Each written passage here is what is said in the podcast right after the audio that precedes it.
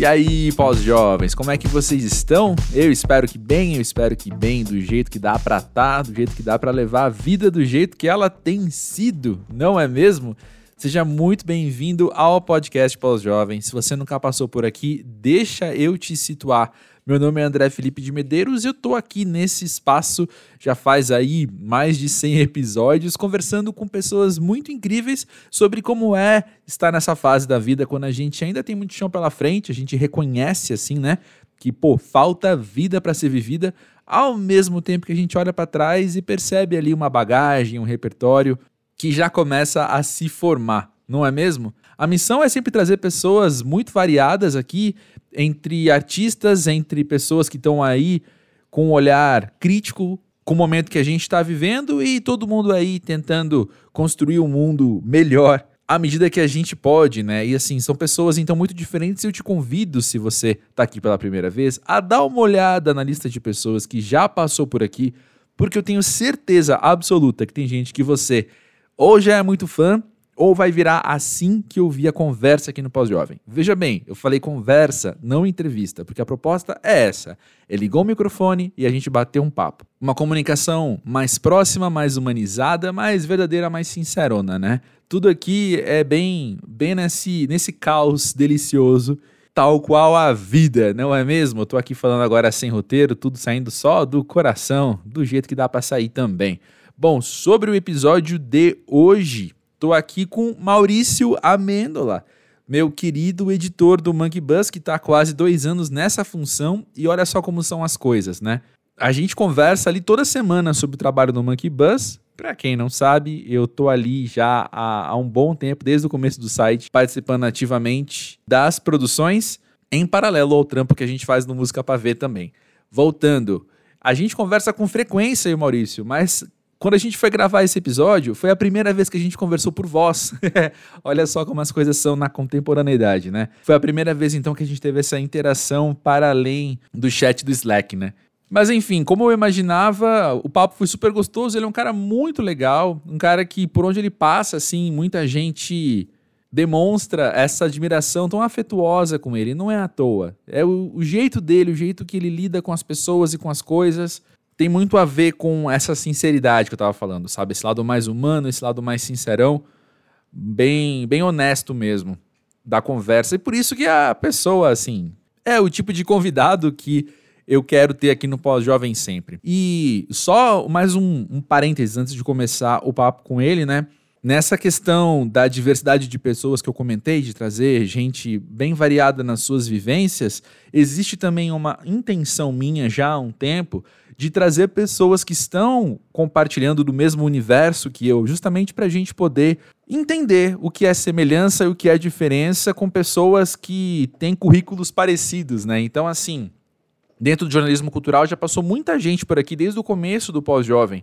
Mas é legal a gente lembrar, a gente ser relembrado de uma coisa que é tão óbvia, mas parece que a maneira com que a gente vive hoje faz questão de ofuscar, que é de todo mundo ser diferente, né? Cada pessoa tem aí seu universo, seja pelas coisas que já viveu, seja pela maneira com que o mundo lhe foi apresentado, né? Ou também pela maneira com que desenvolveu internamente esse tal universo. Me falta um sinônimo aqui agora. Acontece. Ah, e o outro parênteses também antes de começar a conversa, só situando, o Maurício tem 31 anos, ele é de Sorocaba, no interior de São Paulo. Te convido agora a seguir o Pós-Jovem na plataforma que você está escutando, para você ficar atento aí a novos episódios e também no arroba pós-jovem nas redes sociais Twitter e Instagram para a gente manter o contato entre um episódio e outro. Fica aí agora com o papo com Maurício Amêndola e já já eu volto.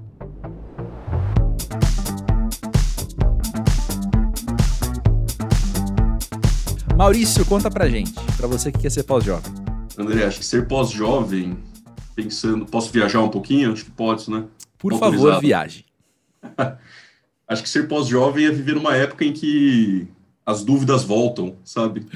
E elas Uau. de outras formas, assim, né? Elas, elas voltam depois daquela, daquela utopia jovem dos vinte e poucos anos, que você acha que você se vê mais invencível, né? Vamos dizer assim. Uhum. E acho que no momento em que essas dúvidas voltam tanto dúvidas profissionais, existenciais, filosóficas, elas voltam de outra forma, né, já com, esse, com essa bagagem dos 20 anos, uhum. e ao mesmo tempo que é o momento em que você se vê obrigado a conviver com essas dúvidas, né, porque não tem mais, não, não existe mais muita saída, e você, vamos dizer assim, o tempo está meio que já contra você, né, o tempo já passou muito, e então você é obrigado a conviver com essas dúvidas, eu acho que é esse momento, assim, em que a utopia jovem ficou para trás e você já se vê vê que o mundo já não é tanto da forma que você esperava, talvez, né? uhum. né? Que adequar os seus sonhos ao mundo, né?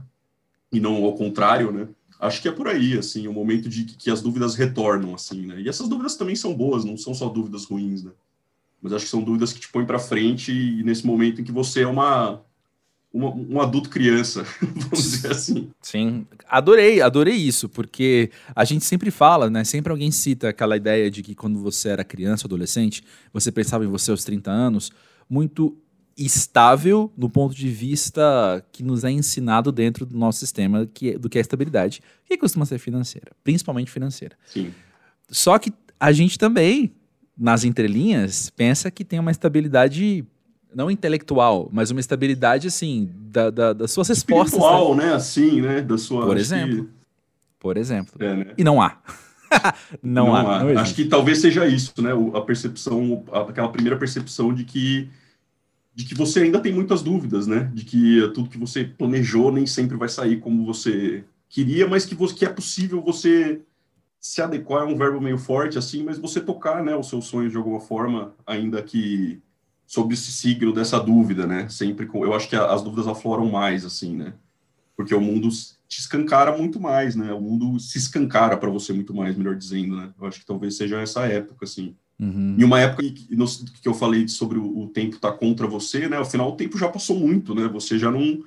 Eu acho que nesse sentido que a gente está falando, o pós-jovem é alguém que já, já passou pela faculdade, né? Ele já tá, ele já tem outras metas e e talvez é aquele momento em que você vai ter que sacrificar o que era perfeito na sua imaginação pela realidade, né? Pelo, pelo, pelo como as coisas são de fato, assim. É. E tem uma outra coisa que está na minha cabeça também, quando você fala da gente olhar para o mundo e ver que o mundo não é como a gente, como a gente imaginava que ele seria. Tem a questão também da gente entender que o mundo muda, né? Saca? Então, Sim. assim, por um lado, de fato, não é o que eu sonhei, porque aquilo que eu sonhei não existe. Mas também tem é. um outro lado, que aquilo que parte do que eu sonhei não existe mais. Saca? Sim. Porque agora é diferente. Fica aqui a dica para quem não viu o episódio com César Lacerda. Eu chorei as pitangas por causa disso, inclusive, naquele episódio. Fecha parênteses, voltando aqui. Então, eu acho que quando você tem. Quando você tá na fase pós-jovem, né? Você tem então essa perspectiva de olhar e falar: é, eu não sou mais moleque, eu já tô aqui agora num outro corre, num outro pique, e com outras. Um, outras percepções mesmo da estabilidade das coisas, etc., você vira e fala, é, mas eu tenho que ajustar. Eu gostei se for do adequar, você não gostou, mas eu gostei. Sabe, eu vou ter que adequar mesmo algumas coisas, né? Algumas percepções minhas para algo que uh, a gente não sabia que existia porque não existia, saca? É. Eita, eu falei tudo Sim. muito avoado agora. Mas todo não, mundo tá ouvindo é, é esperto, todo mundo entendeu. E acho que também uma coisa que tem a ver é, é o lance assim de que na, na época que você tem entre os seus 20 e 30 anos, é uma época de muito planejamento, assim, né? Mesmo que seja a muito longo prazo, nem que você não esteja fazendo as coisas naquele momento, mas você está imaginando dali a 10 anos como as coisas vão ser e tal. E a hora que chega esse período, talvez o pós-jovem seja aquela pessoa que percebe também que esses planejamentos não tem muito a ver com um grande evento, alguma coisa assim, que é o dia a dia, né? Começa a perceber que a sua rotina é o que você planejou, ou não, né? Mas que a sua vida é essa coisa um pouco mais rotineira do que você imaginou, talvez, né? Um momento em que você percebe que é o dia a dia mesmo, que cada. E, e fora as responsabilidades, né? Falando mais no sentido de. Não tanto da estabilidade financeira, mas mais no sentido de realizar sonhos, assim, né? Você percebe que, que talvez o sonho seja o dia a dia, né? Não, não, existe, não existe muito uma grande coisa assim, que você vai imaginar, que vai acontecer com você, um, um, um dia D, né? Tá, dia da virada. E, na verdade, as coisas são totalmente é, é, realmente um dia de cada vez, assim, né? E, e, e o sonho, acho que talvez ele, ele se dilua em, nessa rotina, né? Talvez assim. Acho que talvez o pós-jovem pode ser alguém que desperta um pouco do sonho, né? De hum. não no sentido fatalista nem nada assim, né? Mas de alguém que percebe que o sonho é, é viver um dia de cada vez mesmo e, e, e, as pequenas vitórias, né? Saber valorizar as pequenas vitórias e não as os grandes as grandes conquistas assim, né? Como se você que acho que o, o, valor das coisas talvez esteja aí, assim. Né? É. E acho que o, o pós-jovem talvez seja o momento que você perceba isso, né? Que você fala, é, pode crer, é esse dia a dia que eu vou, que é a minha vida. Eu acho que pode ter a ver com o fato de você perceber que sua vida começou no momento e ela vai seguir essa toada, né? Talvez seja o começo dessa toada, assim, né? Ou o começo de uma toada e a gente vai ver o que vem pela frente é. depois, né? Eu Sim. tava lembrando agora de uma conversa muito recente com uma amiga, que ela tava já há um tempo querendo mudar de emprego e tal, e aí rolou. Ela foi chamada para trabalhar num lugar e aí deu aviso prévio. E aí a gente foi naquela contagem regressiva, né? Do aviso prévio dela, do último dia, para depois começar e uhum. tal. E aí, no último dia dela, no trabalho anterior, eu perguntei para ela, mandei mensagem falando, e aí, qual é a sensação? E aí eu acho que eu me corrigi na sequência, né? O que eu perguntei exatamente, mas era tipo, tem sensação ou não tem, né? Tipo, não necessariamente tem que ter.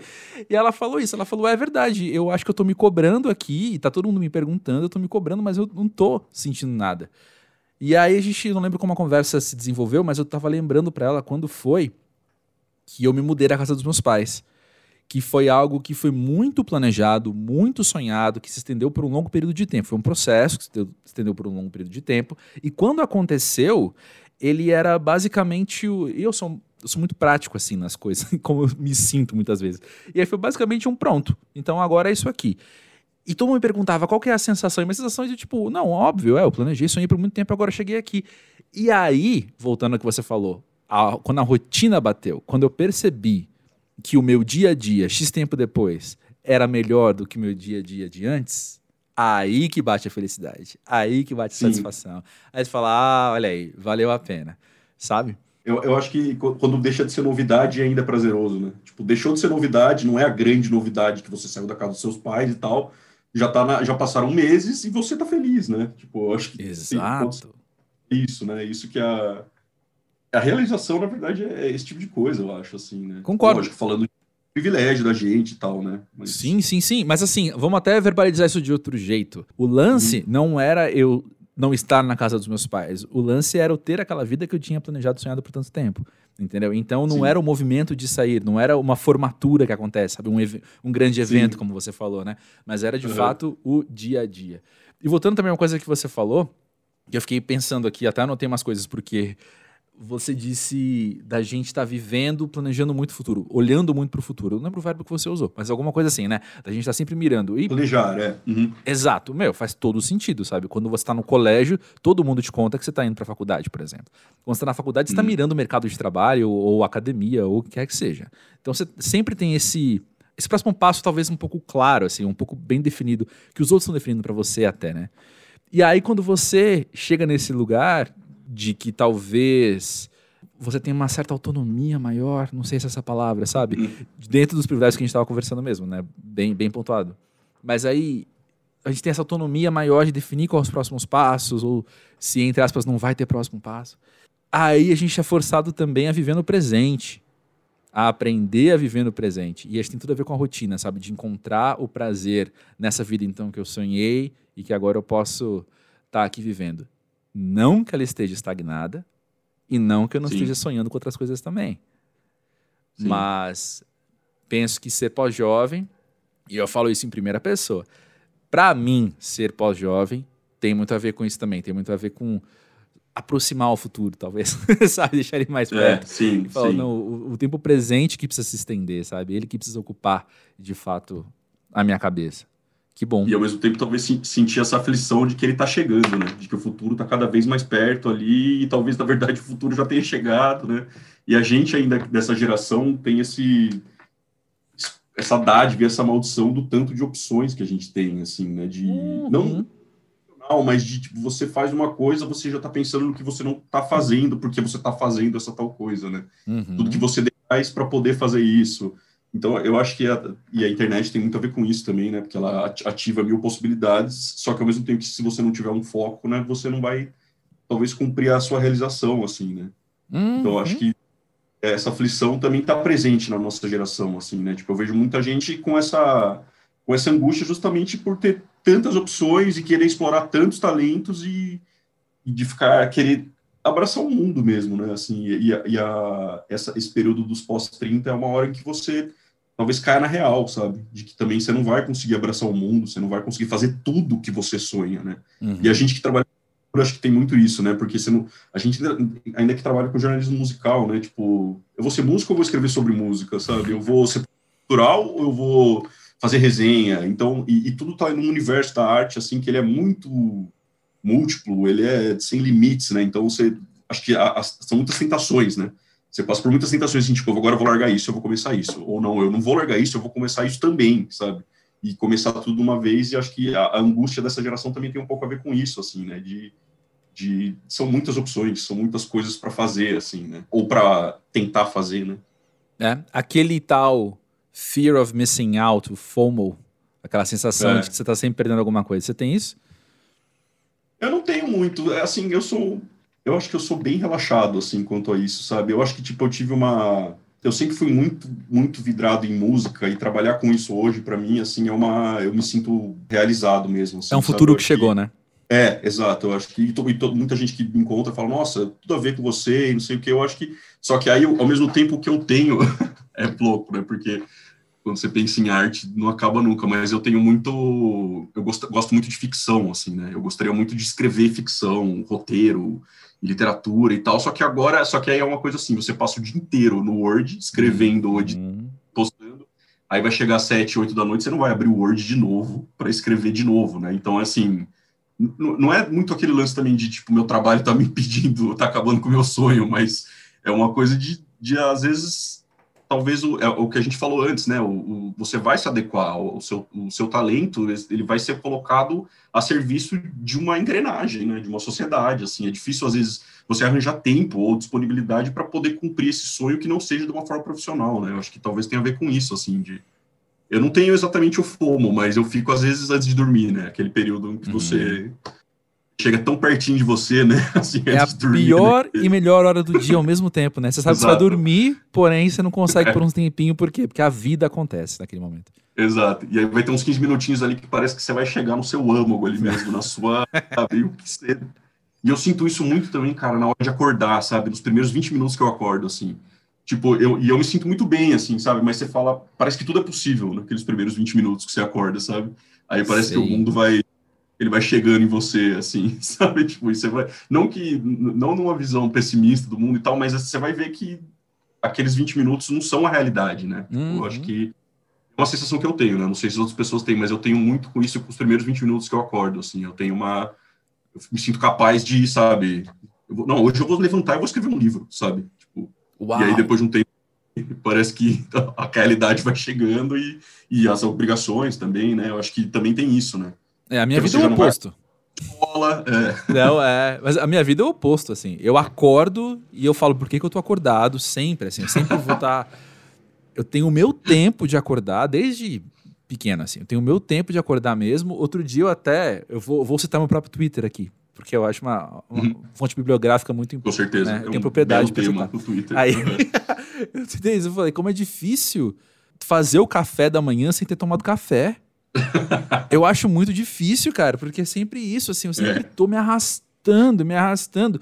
Aí meu cachorro faz festa e eu, e eu não fico irritado com ele nem nada, até me ajuda a acordar, mas eu fico meio tipo, vamos, vamos adiar essa festa um pouquinho, sabe? Já já a gente brinca, já já eu fico feliz com você, porque agora eu ainda tô me ajustando à realidade de estar vivo hoje, que é algo que sim, eu sim. não sabia que aconteceria quando eu fui dormir ontem, entendeu? Eu tenho esse sim. momento, assim, de o mundo está em outra, em outra frequência. Inclusive, a primeira hora do dia, para mim, dura 15 minutos. É, tipo, quando você viu, já. Já foi, passou. É, eu não sei quanto, por que demora tanto para eu ir ao banheiro, do banheiro para a cozinha, sabe? Não sei porque demora tanto, mas eu. leva quase uma hora Sim. às vezes. Eu não, sei, eu não sei se isso que eu, que eu falei sobre os primeiros 20 minutos tem um pouco a ver com um estar tá num estado meio onírico, assim, sabe? De meio de sonho, assim. Aí quando, acho que talvez eu, eu sinta isso depois de despertar, assim, sabe? Eu desperto e falo, nossa, vou aqui abrir meu computador, começar tudo de novo, assim, né? Uhum. Acho que esse, esse, nesse sentido é o esse acordar é esse período é antes do despertar, assim, sabe? É tipo uma acordar de ficar olhando para cima, assim, antes de você perceber, se perceber, uhum. lembrar o que você fazer e tal naquele dia. Eu acho que tem, é meio por aí, assim. Sensacional. Você dorme bem, então? Eu durmo bem, isso eu, eu não posso reclamar mesmo. É, cada vez, cada vez um pouco pior, né? Eu acho que também pós-jovem pode ser isso também. O começo de, de que você fala, nossa, era tão fácil dormir. Eu achei que eu, sou, eu achei que eu soubesse mais dormir, sabe? Aí quando, quando você passa do já começa a falar, é, nossa, tô acordando super cedo, nossa, tô acordando de noite, nossa, tô acordando de madrugada. É meio esse período também, assim, né? Antes era dormir em qualquer lugar. Uma coisa que eu sinto muito também, cara, é tipo, antes eu dormia muito com a TV ligada, agora simplesmente eu não gosto de jeito nenhum, assim, eu preciso desligar a TV para dormir, eu preciso de silêncio total. E antes era tipo a minha, o meu ritual, deixar a TV ligada e dormir, sabe? Sensacional, sensacional. O que eu tenho percebido para mim a, a, minha história de vida é um pouco diferente, assim, porque eu dormi muito mal a vida inteira e aprendi a dormir quando eu era adulto já. Mas aí. Eu tinha 22 anos quando comecei a dormir. eu não dormi até os 22 anos, basicamente. eu permaneci aí... acordado. Total. Só que aí, é, eu acho que sendo pós-jovem, né, tipo, 10 anos depois de ter 22 anos, eu comecei a perceber o que, que influenciava o meu sono. Então, tem várias coisas que eu não posso comer à noite, por exemplo porque eu sei que aí eu Pode vou crer. ter o sono mais agitado. Eu tomava. Meu, eu saía do trabalho, eu tinha 24 anos, eu tomava cinco cafés por dia. Aí eu saía do trabalho, sete da noite, não sei, e encontrar alguém pra gente tomar um café às nove e meia. sabe? Isso é cafeinado também, né? Total, total. Agora eu tento tomar um café por dia. Hoje foi dois. Mas assim, o segundo foi às três da tarde, sabe? E aí eu já sei, inclusive, tipo, eu percebo isso muito em fim de semana, quando tomo um café à tarde também. É que de repente é uma da manhã e eu tô acordado, sabe? Eu quero dormir cedo. Só que se eu tomei café, de repente é uma da manhã. E se eu não tomo café, quando dá 11 horas eu falo, ah, acho que já já eu vou começar a dormir. Isso tem uma coisa que eu gosto, assim, voltando à questão da rotina até, né? E dos hábitos e tal. É, eu gosto, e meus amigos dão risada disso às vezes mas como é gostoso ser o velhinho que toma um chá antes de dormir, sabe? Uhum, sim. eu cheguei Cara, nessa eu fase um muito cedo. muito muito velhinho. Eu tenho um espírito, tipo, todo mundo fala, assim, para meus amigos desde sempre, assim, né, que eu sou meio quase um idoso, assim, nas, das coisas que gosta de fazer e tal, sabe? Sei. Sou muito assim. E... Mas o que eu ia te perguntar é, você costuma escrever de madrugada, assim? Você tem essa, essa coisa ou não? Só quando eu preciso, só quando eu tô muito atrasado. você sabe que isso é acontece às vezes. normal. é. Não, não. Quando teve uma coisa muito muito definidora na minha vida dos meus hábitos também, que foi meu cachorro, né? Porque como uhum. moramos só nós dois, e aí quando ele chegou também, ele chegou de resgate, então depressivo, tal uma das coisas que eu mais lia e o veterinário falou era rotina para ele. Ele precisava de rotina. E aí isso me regrou muito, né? Uhum. Então, a faculdade inteira, assim, de novo, eu aprendi a dormir aos 22 anos, foi quando eu me formei, né, na graduação. Porque a faculdade inteira, eu, eu estudava de manhã, trabalhava à tarde, descansava um pouquinho à noite e ia começar a fazer coisa da faculdade meia-noite, uma da manhã, e emendava e por aí ia, né? Quando eu comecei a dormir, eu comecei a ter madrugadas para o sono, sabe? Vamos dormir à noite. Então, até a questão da criatividade, eu percebo que hoje, voltando à questão, né, por causa da rotina, hoje, por causa de, de não ter mais esse modus operandi notívago, a minha criatividade flui muito melhor durante o dia. Muito melhor durante uhum. o dia. Eu acho que ali perto da hora do almoço é quando eu tô no meu pico de, de criatividade, assim. É a hora que eu tô conseguindo e, e aí é que me pega, porque muitas vezes é a hora que eu mais preciso fazer umas coisas burocráticas, sabe? De responder e-mail, é a hora que eu preciso ter uma reunião com alguém, é a hora que eu preciso, tipo, ah, deixa eu estar escrevendo, deixa eu estar, tá, sabe? Sei lá, planejando qualquer coisa mais criativa, mas às vezes a vida não deixa, né? Mas acho que o meu pico de criatividade costuma ser diurno. E é muito engraçado, assim, fico pensando, volta no tempo, 15 anos e conta isso para mim. Sabe? Esse é meio, meio estranho, porque eu sempre fui muito notívago, sempre fui muito e não, a minha vida hoje tem outro, outro sabor, assim, sabe? Você, você vive esse pique quase caricato, quase, sabe? Do cara que escreve de madrugada e precisa que a então, noite faça escrevo, companhia para ele. Eu não escrevo tanto, tanto de madrugada. Às vezes eu tenho alguma. Normalmente, se eu estou escrevendo de madrugada, é alguma coisa que não é de trabalho, assim, sabe? Então, eu uhum. entrei no ali e falo, nossa, veio uma. Vou escrever, aí vai, até vai mas eu acho que o melhor período para mim é de manhã também, assim, eu, eu, eu funciono melhor para escrever lá pelas 11, assim, 10 e meia, mas é complicado, assim, a gente que trabalha com escrever, assim, com criatividade, né, com criação, às vezes pode ser muito frustrante, assim, né, uma, é, encaixar esse, lance da criatividade, de escrever numa rotina que às vezes pode ser engessada, né? Tipo, então, às vezes você você precisa escrever, você precisa parir esse texto, sabe? Ele vai ter que sair, não importa se vai ficar ruim ou bom, mas ele vai ter que sair. Então você está usando a sua criatividade num, num, modo que, assim, vai quase contra o que ela própria é, né? Assim, a inspiração. Exato. E aí cai por terra também essa ideia de inspiração, né? Que às vezes um texto ele precisa sair na marra, e muitos textos que saem na marra também ficam bons, assim, né? Não quer dizer que. que é, tem, tô vendo sua cara, Olha... é exatamente é que eu vou, eu tô, vou fazer uma confissão aqui, assim, mas eu acho que todos os meus melhores textos foram os que foi um, um, um parto normal que durou muito tempo, assim, sabe? Agora, não foi aquela coisa tipo, ah, um, um, ideal, assim, que de fato eu né, tinha terminado de ler alguma coisa, tava ouvindo aquele disco, e aí lembrei daquele filme que eu vi ontem à noite, e aí eu já tava naquela, naquela paixão, uhum. assim, sabe? Aquela coisa de não sei, de você sair do teatro e continuar vivendo aquela peça por um tempo. E aí. Não! Sabe? É, não. Tipo, esse texto era pra semana passada e eu tô aqui. No, eu tenho uma reunião daqui uma hora que eu preciso planejar ainda, então, mas eu preciso entregar isso aqui agora. Aí eu vou e eu entro num. Bom, parênteses. Eu sou TDAH, né? E aí tem a questão da perda de foco e do hiperfoco. Essa é a hora, Sim. então, que o hiperfoco dá um jeito de aparecer. E aí eu, eu sofro sangue, suor e lágrimas, mas é uma. É quase uma. Vira uma linha reta, assim, sabe? Tipo, oh, eu só vou em frente. Piso no acelerador e vou até o fim. A grande é uma... parte do que eu faço é isso. E, e, é uma. Que nem eu, eu falei sobre o, o, lance dos sonhos, quando você cresce, esses sonhos que estavam na sua cabeça caem no dia a dia. Escrever é meio isso, né? Eu não lembro, tem uma frase do, do David Foster Wallace, que é um autor que eu gosto muito, que ele. Não é exatamente com essas palavras, mas ele fala sobre isso, que escrever, é, às vezes, é uma coisa que. É sacrificar uma coisa que é perfeita na sua cabeça pela, pelo tédio do que ela é na realidade, vamos dizer assim, Uau, sabe? Sim.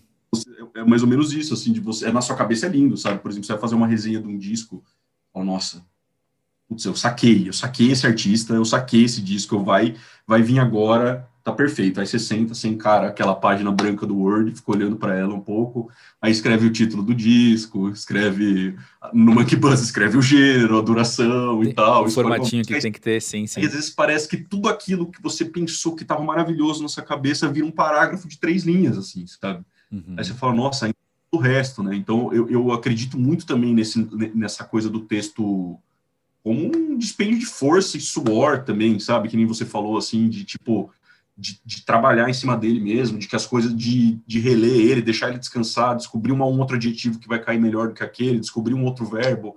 Eu acredito muito nisso também, assim. Então, até o, o conselho que eu dou para para tipo os, os repórteres, colaboradores que sei lá estão travados no texto, um texto só existe se ele nasce, sabe? Então eu, o, o conselho que eu escreva, escreva, nem que seja no formato de um brainstorm, nem que seja em tópico, nem que seja em itens, nem que seja em ideias que vêm na sua cabeça, assim, porque eu, eu acreditando nesse texto enquanto uma cirurgia mesmo ali, né, um, um, quase uma coxa de retalhos, eu acho que o, o, principal é você simplesmente desaguar aquilo, assim, nem que você apague tudo depois, sabe? Uhum. Mas você num texto que é perfeito na sua cabeça é cruel com você mesmo, assim, até, sabe? Você precisa simplesmente desovar ele, encarar a página do Word e sentar o dedo, assim. Nem que seja. Nem que você fale, nossa, odiei essa frase, odiei esse adjetivo, odiei, odiei esse verbo e tal, mas ele precisa estar ali na sua frente, assim, né? Que nem eu, eu é que nem, por exemplo, você ir na terapia e você verbalizar coisas que estão tá na sua cabeça, sabe? Você ouve o som de coisas que estavam na sua cabeça, não só dentro da sua cabeça. Um texto, eu vejo um pouco disso, assim, de você ver ele escrito, ver as palavras ali, os fonemas, as sílabas conectadas e criando vida, assim, né? Uhum.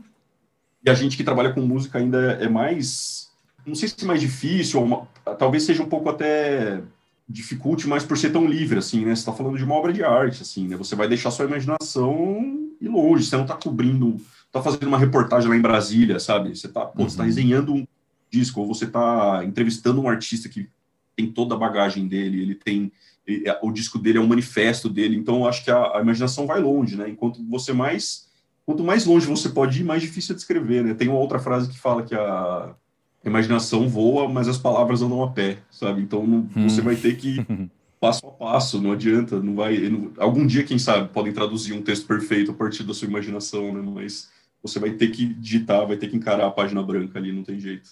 Sim.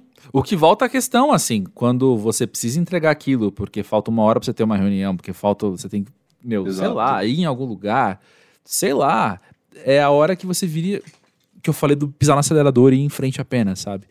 Que aí o Uhum. texto nasce. E aí eu posso reler e falar: não, não, não, peraí, peraí, muda isso aqui. Não, não. Eu já sei essa palavra três vezes seguidas. Não, mas se eu tô em tempo real, tentando pensar como que é isso, eu acho que não vai. Eu penso, eu tô tentando achar uma analogia, mas eu percebi que eu sei muito pouco sobre a vida pra fazer uma analogia sobre isso agora. que eu fiquei pensando, será que será que um arquiteto senta aí e desenha o prédio ou será que esse projeto Sim. vai se desenvolvendo ao longo do tempo, né? Ele sabe que vai se desenvolvendo ao longo do tempo. E essa é a questão, né? A gente vai fazer um texto é a mesma coisa. E eu fico pensando também que eu, eu, eu tenho um histórico da minha vida, assim, ocupou um tempo da minha vida a fotografia, né? Que é o mesmo processo que a gente tem com edição de foto e meus amigos que são pintores falam a mesma coisa e tal. Que é, se eu vou ficar editando uma foto ali, eu preciso desistir daquela, daquela edição. Igual quando eu tô fazendo um texto, ele sempre vai poder ser melhor, né? O quadro sempre vai poder ser melhor e por aí vai. Então você tem que entender que, que eu posso parar por aqui. Eu posso enviar esse texto Exato. agora, eu posso publicar essa fotografia agora. Isso aqui já, já tá possível. E eu tenho percebido que na minha vida pós-jovem, sabe aquela teoria das 10 mil horas que você coloca em alguma coisa até você ficar. Até você ficar fluente naquilo? É, sim. Eu tô sentindo que eu bati as 10 mil horas, né? Até assim, outro dia eu fiz a conta. Eu não lembro agora como foi, mas eu tô ali, né? E aí, chegando. Uhum. e aí eu percebi muito isso, assim, também, que eu acho que tem muito mais a ver com não as ideias saírem, mas você entender os mecanismos que você tem para elas saírem, sabe? Uhum. Uma coisa que eu passei pela primeira vez na vida, acho que no ano passado, 2020, assim, que é um ano que, quando a gente fala o nome dele, ele já explica muita coisa que a gente vai falar, né? Nossa Na Senhora. sequência. Uhum. E aí foi quando eu entendi umas crises de criatividade muito grandes, assim. Eu lembro de comentar com você uma coisa ou outra sobre isso, assim. Sim. Mas umas crises muito, muito grandes que eu tava ontem com um amigo jantando e falando pra ele que eu batizei de gravidade. O que eu tava sentindo. Que era tipo uma âncora, sabe? Quando você para, Pode você olha e aí vai ficando tudo mais pesado, te puxando pra baixo e você não consegue se mexer dali de onde você tá. E aí, ao longo do tempo, uma das maneiras que eu comecei a lidar com isso é contemplar a gravidade. Tipo, começou a me puxar, eu falo, não, se você quer, se eu ficar aqui, você vai ficar me puxando até o fim, esse texto não vai sair, eu vou fazer outra coisa. E aí eu vou, sempre tem mais uma coisa pra fazer de obrigação mesmo, né? Então, Uhum. vai lá, agora é hora de responder os e-mails, agora é hora de planejar o próximo podcast, agora é hora de fazer mais não sei o que lá, agora é hora de fazer o outro disco, que é resenhar o outro disco, que não é o disco que eu tava resenhando agora. Sim. Sabe, eu vou ouvir o outro agora. E o movimento é antigravitacional, sabe? Esse movimento me ajuda a continuar flutuando assim. Então, isso tem me feito muita diferença. E esse amigo que eu estava conversando ontem, ele não tem trabalho criativo, ele é engenheiro, por exemplo. E com ele é a mesma coisa. Com ele é a mesma coisa, porque no trabalho dele também, mesmo não sendo criativo, tem os momentos que a gravidade deixa ele improdutivo. E aí, se ele Sim. encontra outra coisa para ser produtivo, você convence teu cérebro que, ó, tá, tá rolando, tá rolando, tá rolando, e você segue em movimento. O que me fez muito mal foram as horas que, inclusive, aconselhado por muita gente, do se não der agora, tudo bem, tá tudo bem também, não tem problema, permita-se dar um tempo. Aí, quando eu dei um tempo, de repente passou uma semana, sabe? Sim. Então, não, comigo não funciona isso. Comigo o que funciona é estar em movimento. Então, continuamos em movimento, só que agora em outra coisa. Depois a gente volta. Sabe, já já a gente volta aqui e vê como é que tá. E as coisas vão, vão rolando. Uma outra coisa que eu tava pensando também quando você. Eu não sei se você passa por isso, Maurício, mas Uhum. quando o texto tá na tua cabeça, mas tem a dificuldade. A tela em branco, pra mim, é, é de fato um, um problema. Sim. É uma questãozinha ali. E. O primeiro parágrafo, meu Deus. Horrível, horrível. Então, é o que eu ia falar agora. não começa pelo primeiro parágrafo e desencana das palavras que estão ali, sabe? Pega o caderno. Ah, Eu gosto de escrever à mão. Eu tô aqui escrevendo enquanto falo com vocês, escrevendo à mão. Eu gosto de caderno, eu gosto dessas coisas. Então, meu, coloca as palavras ali, ou mesmo na própria tela em branco, deixa eu bagunçar lá primeiro. E aí eu bagunço, coloco umas frases aleatórias que estão ali na minha cabeça. E depois eu penso nisso. Por quê? Porque a gravidade é real, meu amigo. E a tela em branco chama a gravidade pra mim muito forte. Eu já percebi. Tem uma dica que eu acho horrível, que todo mundo dá para as pessoas, que é ler o seu texto em voz alta para ver como ele tá, né? Só que o texto falado e o texto escrito é muito diferente. Eu acho essa dica horrível, né? Só que eu comecei a montar os meus Eu textos. não daria essa dica também, não. É horrível, horrível, horrível. Eu nu- acho que eu nunca li um texto meu em voz alta. Eu nunca fiz isso, assim. Eu tinha uma chefe que falava isso. Olha. Mas lê em voz alta para você ver que tá estranho o seu texto. Eu falo, se eu ler em voz alta vai ficar estranho mesmo. Mas enfim. Aí eu que vou ficar estranho. Lendo em voz alta, pô. É, eu também comecei a montar os meus textos em voz alta. Aí, obviamente, não em formato escrito, mas assim, nas Sim. ideias. Eu comecei a falar eles em voz alta, assim. O que eu quero falar sobre esse disco? O que eu quero falar sobre isso aqui? Ou tô montando um roteiro de gravação de podcast, é a mesma coisa. Porque eu fico pensando, às vezes eu tenho, eu tenho o começo, eu tenho o fim, né? Mas como é que a gente chega até lá? E aí eu começo a repetir aquelas palavras. Como é bom morar sozinho, porque eu pago de doido para mim mesmo e dane-se, né? E aí eu tô lá então falando sozinho, falando sozinho os textos que eu tenho que fazer, fico falando sozinho as palavras-chave do, do, do, roteiro. Lembrei que eu não entreguei o que eu tinha que entregar hoje, inclusive, agora. não, eu concordo totalmente. Eu também sou, sou desse time, assim, de de às vezes encarar o Word e só soltando realmente o que eu vou. Às vezes até em caps lock, assim, sabe? Tipo, só vai. O que tá vindo na minha cabeça, ainda mais ouvindo um disco, às vezes eu tô ouvindo o disco no momento, o que vem na minha cabeça me remeteu a isso, nossa, lembrou aquele disco anterior dele. E aí depois eu monto o texto, né? E, e também eu acho que, especialmente da resenha, não só da resenha, mas do jornalismo como um todo, né? De pensar do jornalismo como um lugar da, da síntese, né? Da, da precisão, assim vai dar trabalho, sabe? O quanto mais sintético, dá mais trabalho, assim. Hum. Eu acho que não, não saída, assim. E, e, tem até uma história, vou, vou, contar uma história aqui, que eu conto um, tem um livro do, do Robert McKee, que é um, um, um, deus lá do, das aulas de roteiro nos Estados Unidos, né? Chama Story, esse livro dele. E ele conta uma anedota que é do Pascal, que ele que o Pascal foi escrever uma, uma carta de aniversário para um amigo dele, e escreveu seis páginas, gigante a carta, e no final ele escreveu: Me desculpa, não tive tempo de escrever uma mais curta. Sabe? Então eu acho que é por aí, assim. Maravilhoso. Existe uma. Acho que é uma máxima, assim, né, um pouco sobre, sobre linguística, de que, lógico, existem sinônimos, mas tem uma palavra exata para cada coisa, sabe? Não, nem, nem todos os sinônimos são equivalentes de fato, assim. Existe uma palavra perfeita para o que você está querendo dizer. E aí muitos escritores falam isso que é a poética da precisão, né? Você existe uma poesia em você ser preciso e falar exatamente aquilo que você quer falar sem mais nem menos, né? Então eu acho que o jornalismo também pode ter a ver com isso, né? E, e aí por isso que lógico, a ficção e a literatura também, mas o jornalismo mais ainda, né? Porque o jornalismo ele precisa ser preciso, né? Ele também uhum. não tá, ele não tá para ser para fazer um rococó e fazer várias voltas e fazer um texto totalmente escalafobético assim, né? Eu acho que tem a ver com isso, e aí talvez por isso seja tão angustiante também, né? Tipo, principalmente quando você vai escrever uma resenha, você fala, nossa, mas esse parágrafo ficou uma maçaroca, assim, sabe? Eu tô falando de tudo ao mesmo tempo, então talvez a angústia também venha disso, né? De, de, de escrever sobre arte de uma forma crítica, né? Assim, de, de, buscar essa precisão mesmo, essa síntese de uma forma, da, da forma que te agrade, né? Ao mesmo tempo não ficar maluco a ponto de falar que esse texto nunca vai ficar bom, sabe? É o que você falou. Esse texto ele precisa sair, ele precisa ir, e não adianta, ele vai, porque um texto só existe se ele é lido, então ele precisa sair de você e pro então acho que é esse esse tempo que uma hora vai chegar, uma hora ele vai chegar, você queira ou não. Que eu acho que tem a ver com todos os tipos de profissão, todos os tipos de criações, né? Assim, a arte deve ter muito disso, assim, de, de imagina um produtor ou um músico compondo, acho que nunca vai estar perfeito, né? Essa, essa maldição de criar, né? Que só a gente pode ter, nós seres humanos, né? Uhum, total, total.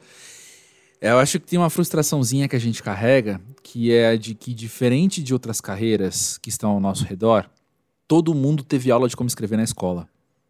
Sim, sabe? Perfeito. Então, existe uma, uma má percepção, assim, de que qualquer um pode fazer o que a gente está se propondo a fazer e de que a gente já faz isso, cara, faz o quê? 25 anos que você aprendeu a escrever, por que, que vai ser difícil você escrever um texto agora, né? Sim. E eu acho que então rola, rola um pouco essa. Gente, qual é a palavra na minha cabeça? Essa amargura, vou chamar assim, essa amargura que a gente tem que conviver uhum. às vezes. Mas dito isso também, como é que tem batido em você emocionalmente, porque é óbvio que isso atinge a gente nesse lugar emocional, né? Mas o desrespeito que a gente tem vivido enquanto sociedade para com a comunicação, principalmente a jornalística? Cara, eu acho que o, o que fica mais para mim, assim, é o que ficou muito escancarado nesses tempos é como é fácil destruir, né? Assim, como, tipo, nem entrando especificamente muito no campo político, mas assim, há 20 anos o nosso ministro da Cultura era o Gilberto Gil, sabe? Hoje em dia a gente nem, nem existe mais essa pasta. Exato. E o Mário Fria, sabe? E sabe-se lá quanto tempo que isso vai quanto tempo vai demorar para a gente reverter esse cenário de alguma forma, mas eu acho que é desesperador o momento, assim, de com relação à informação, com relação ao jornalismo, à comunicação. Eu acho que existem problemas no próprio jornalismo também, nos grandes veículos e tal, mas eu acho que seria uma falsa simetria muito grande dizer que eles também têm a ver com o que está acontecendo aí, sabe? O, o nosso problema está lá no Executivo Federal e ramificações, assim, não adianta fugir disso, não adianta achar outros, outros culpados, eu acho que e o problema tá lá, assim, tudo que ele representa, todo o peso simbólico do que ele repercute e nesse sentido do descrédito do jornalismo da informação oficial, assim, né? Tipo, o cara não dá coletiva de imprensa, sabe? Uhum. O cara faz lá no, no, Facebook dele, assim. Então, eu acho que esse, esse negócio da informação profissional, né? Eu não sei se é esse mesmo termo, mas do jornalismo profissional, que fala que dá trabalho, não sei o quê, aquele slogan, mas eu acho que a gente está perdido, cara, assim, tipo, porque a gente também precisa andar junto com as pessoas que consomem esse, esse jornalismo, né? Então, não adianta a gente só pregar para convertido, entendeu? A gente, a gente vai ter que chegar nas outras pessoas, o jornalismo como um todo, assim, né? Porque eu não vou querer só ler as notícias e mandar no meu grupo que tem um monte de gente que pensa igual a mim, né? Então, a gente precisa que o jornalismo seja esse lugar de convencimento, não sei se é exatamente essa palavra, mas... De é fato, informação, né? É, chegou no nível da, das fake news e tal, assim, que, que apurar virou uma, uma puta subversão, assim, né? Tipo, você vai falar para tal pessoa que essa notícia que ele tá que ele tá repassando é uma mentira absurda, isso já é uma... Nossa, hoje em dia, isso aí você já fez um puta favor, assim, em nome da, da sociedade, da civilidade, assim, sabe?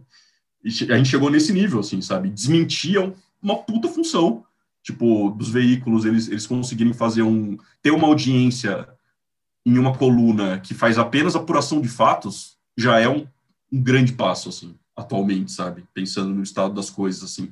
Eu não sei o que, o, qual que é o papel do jornalismo hoje, afinal? Ele é, é desnudar esse sistema de opressão e, ou ele talvez ele tenha que voltar alguns passos e ser simplesmente uma apuração de fatos que seja acessível e mostre a verdade, sabe? Eu, eu, eu sou muito a favor desse lance da apuração, assim, do, do, da checagem, né? Tipo, acho que nem tudo é perfeito, tem coisas para melhorar, mas eu acho que a apuração hoje em dia é, a, é, uma, é uma grande subversão, assim, eu, talvez a gente precise muito disso, assim, porque tá, tá com um problema muito na base da informação ali, né? As pessoas em grupos de WhatsApp e tal, elas estão acreditando em coisas, assim, inacreditáveis. Assim, sim, literalmente inacreditáveis, sim, sim, sim. É, então, e aí o jornalismo vai entrar, ele vai pular todo esse processo de pessoas que estão desinformadas e, e, e, abraçando todo tipo de informação, e já fazer umas reportagens investigativas gigantescas não sei o que lá, e já querer que todo mundo abrace, ou ele vai ter que simplesmente estar tá em sintonia com a sociedade, com essa sociedade que está defasada nesse sentido de informações verdadeiras, né? Não sei, eu, eu, eu desejo sorte aos meus amigos que trabalham nessa área, porque eu sei que é muito complicado, assim, tem amigos meus, tipo, que trabalham em grandes veículos que, sabe, uhum. fazem matéria às vezes contra a família, a dita família lá, e, e às vezes recebem ameaça, mensagem, não sei o que, sabe? Então, eu sei que é muito difícil também. Eu e você, pelo menos, a gente está trabalhando com arte, assim, né? Mas eu acho que a gente faz o nosso papel nesse sentido do jornalismo também ser um lugar de cultura, né? De, de mostrar coisas que valem a pena, né? Sabe o que eu tô lembrando quando eu ouço tudo isso também? Eu lembro do minuto 4 da nossa conversa aqui, assim, sabe? A ideia de que o mundo que a gente conhecia mudou de que a gente Mudou. tem que também dar conta dessas mudanças, sabe? De fato, eu não, não tenho nenhum pé atrás, assim, de dizer que o que a gente tem vivido hoje, se a gente voltasse no tempo e contasse para as pessoas que, a gente, que as pessoas iam acreditar no que estão acreditando, que a desinformação é passada para frente do jeito com a facilidade e com o empenho e com e sendo abraçada pelas pessoas, sabe, da uhum. maneira que é hoje, a gente não ia acreditar sabe? Muito. Porque quem escrevesse esse livro de ficção científica ia ter forçado muito a barra, né? e a gente está aqui, então, tendo que aprender a conviver com esses fatos não passivamente, né? Mas pensando em reconstrução. Desconstrução deles para reconstruir, de fato, uma coisa Sim. melhor. E eu fico até pensando assim, o quanto isso é de novo, isso remete. Eu estou muito repetitivo, mas a gente conversou isso no episódio com o César Lacerda um pouco. Mas assim, o quanto será que isso também faz parte da experiência humana, sabe? Quantas vezes outras gerações não estiveram num lugar uhum. parecido que do nosso hoje, sabe? Sim. De olhar e falar, não, não, não, não, não, peraí, peraí, peraí, peraí, que sonho ruim é esse que eu tô vivendo, sabe? Porque é tão diferente o que tá acontecendo aqui na minha frente, é tão diferente daquilo que eu pensava que seria possível acontecer, sabe? E eu, assim, diária, eu sou muito sensível com essas coisas, então diariamente eu fico incomodado num nível muito pessoal, muito íntimo, muito profundo, vendo, vendo notícia, ou seja, vendo a realidade, vendo o que está acontecendo. E mais ainda afetado emocionalmente quando eu percebo a reação às notícias, né? Que é o fingir não ver de alguns e a camuflagem de outros, sabe? Tipo, não, não, não, não é, não é, tá tudo bem, tá tudo bem, não é bem assim, não, não, varre para baixo do tapete e vamos em frente. É, isso também é uma coisa que me incomoda muito, é o, a dinâmica de como é o, e também tem a ver com a era digital que a gente vive, a velocidade de informação, mas como as coisas são descartáveis, as notícias, né? Assim, de tipo, elas, lógico que elas são, sempre foram, mas, mas no sentido de, de a home de uma de um grande veículo, ela precisa ser atualizada, né? Uhum. Então acaba também isso de como as notícias não chegam assim às vezes, né? Já mudou a pauta do dia, ou já mudou a pauta desse período, já teve uma pauta da manhã, agora vai ter. A gente até faz a piada no Twitter, assim, né? De tipo, qual que é o assunto do dia, assim. E, e esse assunto, você pode ter certeza que amanhã ele tá um pouquinho velho e na semana que vem ele já não existe mais, assim. Né?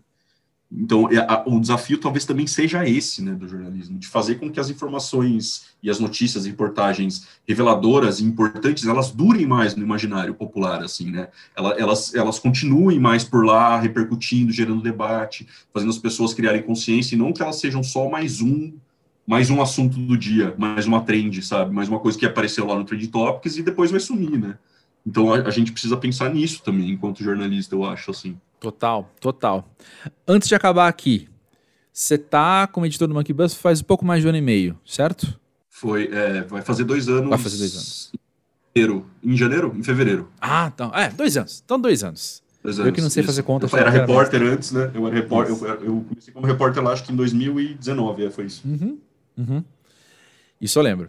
Conta aí, nesse período, o que que você aprendeu enquanto, sei lá, o Maurício de dois anos atrás é diferente do Maurício de hoje? Uhum. Acho que o que eu aprendi nesses dois anos, especialmente como editor, né, não só como repórter do Monkey Bus, eu acho que foi o, o que eu aprendi. Aprendeu nada, né? não, aprendi muita coisa, muitas palavras eu aprendi, né, na busca de e tal. Mas, acho que eu, mas aprendi é uma coisa que é, ela é intrínseca ao próprio Monkey Buzz, mas o que, eu, o que eu aprendi é como existe gente talentosa ainda no Brasil, nesse Brasil, sabe? Que isso é uma coisa assim que, que faz a gente ainda ter forças, né? Eu acho que tem muito a ver com isso, faz a gente ainda crer que, é, que esse país tem jeito, assim, né? Porque ele, ele é formidável, sabe? Como tem gente ainda fazendo arte relevante de formas diferentes, como cada um consegue ainda imprimir sua história nessa arte e falar de muitos Brasis, assim, eu acho que o que eu mais aprendi foi isso, assim, lógico que são coisas que a gente desconfiava ou sempre soube, mas trabalhar nisso no dia a dia, com gente assim, por exemplo, repórter chegando e falando, olha esse artista, e você nunca ouviu falar desse artista, sabe? E aí você vai dar play e fala, meu Deus, esse disco é absurdo de bom. E aí você nem sabia que existia esse artista em tal lugar do Brasil. Acho que o maior aprendizado foi esse, assim, de como ainda existe muito talento no Brasil e que isso seja uma força, um motivo para a gente continuar acreditando nesse país, assim, nesse sentido, né? Porque a gente está num período em que não só a gente falou da comunicação, em que nós, não só a comunicação é descreditada, mas eu acho que o, o nosso nosso poder artístico ele está escanteado sabe? Ele tá, ele foi jogado para o lado de como esse país tem, tem uma potência artística mesmo. Então, o grande aprendizado como editor do Monkey Buzz é isso, é de saber que nesse momento tem alguém fazendo uma música que vai ser fantástica e que você nunca ouviu nada parecido, que vai sair mês que vem, sabe? Eu acho que esse foi o maior aprendizado e é o meu maior prazer mesmo de trabalhar com, com música, com isso, é isso, é descobrir novos artistas a partir de pessoas que eu admiro, assim, que são os repórteres e os resenhistas. Olha só, que bonito terminar assim. Muito, muito obrigado por vir aqui ao Pós-Jovem trazendo você. Obrigado Pô, por. O prazer é meu mesmo. Aguentar os meus atrasos nos textos, na entrega é dos textos. E Tamo valeu mesmo, é nóis. Muito feliz. É nóis, meu rei. Tamo junto.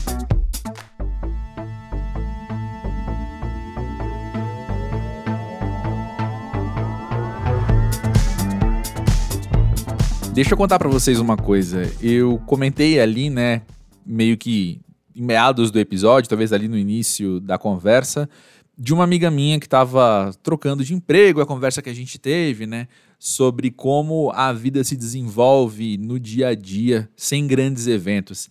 E assim que acabou a conversa com o Maurício, ou no dia seguinte, enfim, eu mandei mensagem para ela falando: Ah, falei de você, fofoquei de você no pós-jovem ontem.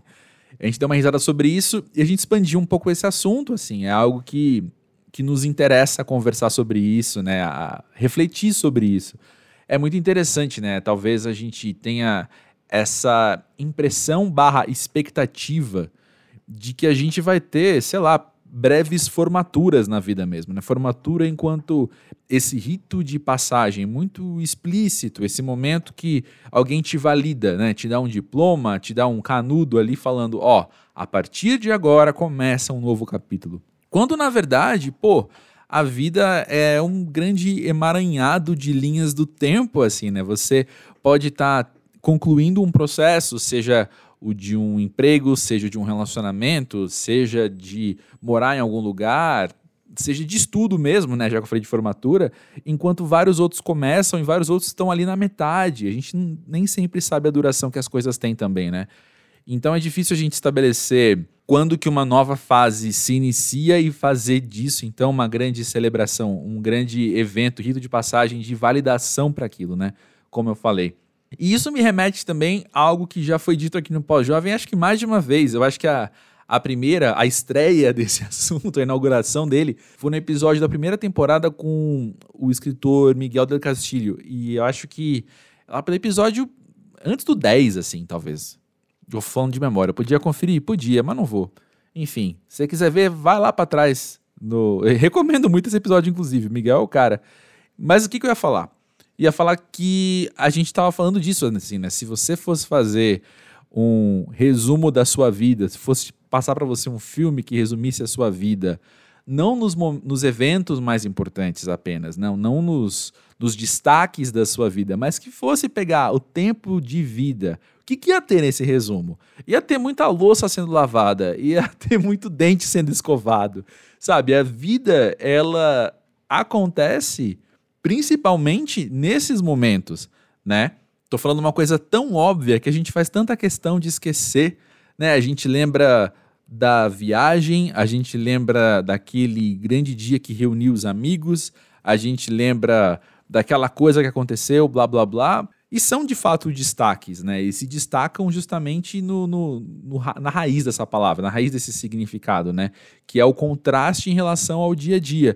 Mas a vida é muito mais feita do dia a dia do que dos destaques, né? Tudo bem, você vai colocar na rede social o destaque, mas o que a gente está vivendo é, é a vida real, né, meu amigo? É ir passear com o cachorro todo dia porque ele precisa, é ir fazer compras, é ligar para alguém para ver se a pessoa tá bem, é dar risada de um meme também que alguém te mandou. E é muito massa a gente poder encontrar maneiras de ter prazer nessas pequenas coisas, né? Porque aí também, e olha só como eu tô concluindo aqui o assunto, porque aí também eu acho que a gente assimila com mais facilidade o que é uma vida sem formatura para cada coisa, sabe? A gente está aqui vivendo e mirando numa qualidade de vida melhor, não necessariamente numa fase de vida, não nesses começos, nessas celebrações dos destaques entendeu? Os destaques vão acontecer e que bom.